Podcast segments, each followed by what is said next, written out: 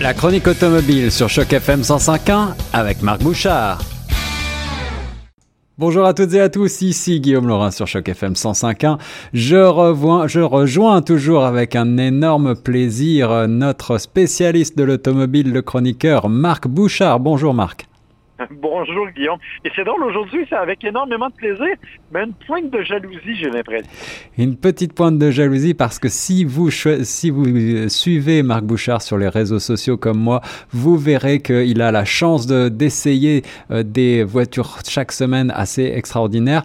Et euh, cette semaine, c'est une voiture, une superlative, comme on dit, une, une véritable bête de sport que tu vas nous présenter, Marc, puisqu'il s'agit de la McLaren 700. 120. Euh, est-ce que tu peux nous présenter ce, monstre? Ben justement, c'est en fait c'est une voiture assez particulière. La McLaren 720S, euh, qui est la voiture que j'ai eue à l'essai pendant quelques jours, c'est euh, une, super sportive qui est vraiment conçue pour la performance ultime. Donc c'est vraiment un véhicule que l'on peut sans aucune difficulté amener sur la piste mais parce que c'est une McLaren, parce que c'est une voiture qui, à laquelle on a apporté vraiment un détail, un souci du détail absolument fabuleux, c'est aussi une voiture que l'on peut aisément utiliser à tous les jours et aller prendre un café au centre-ville avec une voiture hors norme. Alors ça, c'est mon rêve pour euh, effectivement le quotidien, mais euh, sérieusement, Marc, euh, une voiture de, de, je crois, plus de 300 000 dollars, c'est bien raisonnable de l'emmener comme ça en centre-ville prendre un café? Ben, en fait, moi, j'ai passé mon week-end à me promener en centre-ville, justement. Je suis pas allé sur la piste avec elle cette fois-ci. Je l'avais déjà fait dans le passé euh, rapidement, mais là, euh, j'ai été plus raisonnable. Euh, c'est vrai que c'est une voiture qui est dispendieuse. La version que moi, je conduisais valait 371 000 hmm. Ouais, c'est ça. En disant que j'ai été un peu nerveux quand, pendant quelques jours quand même.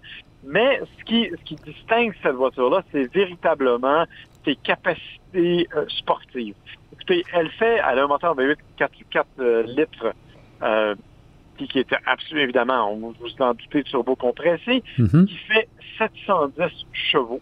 Presque 200 chevaux au litre. Hein. Ouais, 580 livres-pieds de couple. Euh, c'est une voiture qui a une accélération qui est foudroyante. Comme je disais à un ami, ce n'est pas une voiture qui roule vite, c'est un avion qui vole trop bas.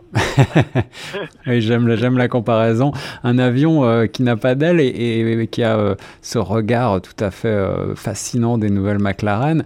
est-ce que tu peux nous rappeler, peut-être en quelques mots, Marc, l'histoire de cette marque à nul autre pareil?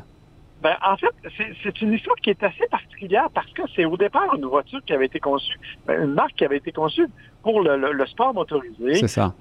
que l'on a décidé d'amener vers la rue et on a eu différents modèles au fil des années. Rappelons-nous par exemple la fameuse McLaren F1, euh, qui est cette voiture avec une position de conduite centrale, qui était à l'époque extrêmement révolutionnaire, d'abord parce qu'elle était très légère, très rapide aussi, ça allait de soi, mais aussi justement à cause de cette position-là, et qui était directement inspirée strictement des voitures de course. Alors, depuis quelques depuis quelques années, la marque s'est plutôt tournée vers des voitures que l'on pourrait qualifier de plus, euh, plus de voitures de rue. Oui. Bien sûr, on n'a pas dénigré pour autant la performance, mais quand on est arrivé avec les MP4, par exemple, en 2013, quand on arrive avec la 540 comme on l'a fait il y a deux ans, ou avec la 720, là, qui est une voiture tout à fait capable d'aller sur la piste, mais qui est aussi conçue pour aller dans la rue. Donc, on a vraiment voulu, je dirais, démocratiser un peu l'usage de ces voitures. Alors à l'origine, McLaren était euh, associé à, je crois, BMW. Euh, aujourd'hui, euh, est-ce que la marque est totalement indépendante? Oui, aujourd'hui, c'est une marque qui est totalement indépendante, qui continue d'être assemblée en Angleterre, donc dans une usine qui est, absolument spectaculaire à visiter d'ailleurs. Et ben là, la 720, c'est la dernière née, si l'on veut, de la famille au niveau, je dirais, la plus accessible l'an passé. Mais là, on arrive avec une version imaginez une version encore plus vitaminée de la 720 qui s'appelle la McLaren Senna, qui est en nombre limité et qui sera encore plus puissante. Donc, on est vraiment dans un autre monde et il y aura d'autres versions, là, des 600 LT, entre autres, ou une 540 Spider. Donc, on, est vraiment en train d'élargir, si l'on veut, le portefeuille McLaren au niveau des, des modèles de voitures. Mais il en demeure pas moins que ce sont d'abord des voitures de performance. Pour vous donner une idée, la 720, quand on utilise le système qu'on appelle le launch control, le système d'aide au démarrage, on peut faire un 0-100 en 2,9 secondes. Oh là là. 2,9 secondes, c'est l'équivalent d'une moto, d'une moto à peu près, euh, parmi les plus puissantes.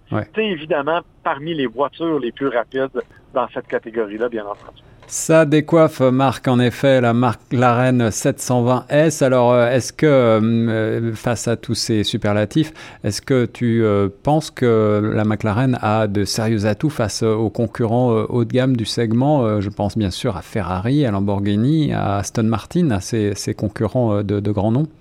Oui, ben en fait, moi, honnêtement, c'est l'une de mes préférées parce que j'aime le côté justement un peu plus raffiné auquel l'on a apporté.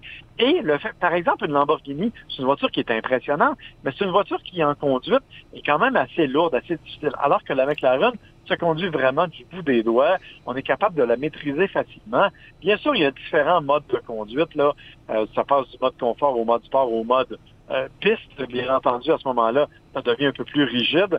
Mais euh, on a réussi à faire un beau compromis de cette voiture-là et de lui permettre d'avoir une conduite homogène et, bien entendu, une tenue de route qui est absolument exceptionnelle. Alors, pour moi, c'est l'une des de mes préférés dans cette catégorie-là.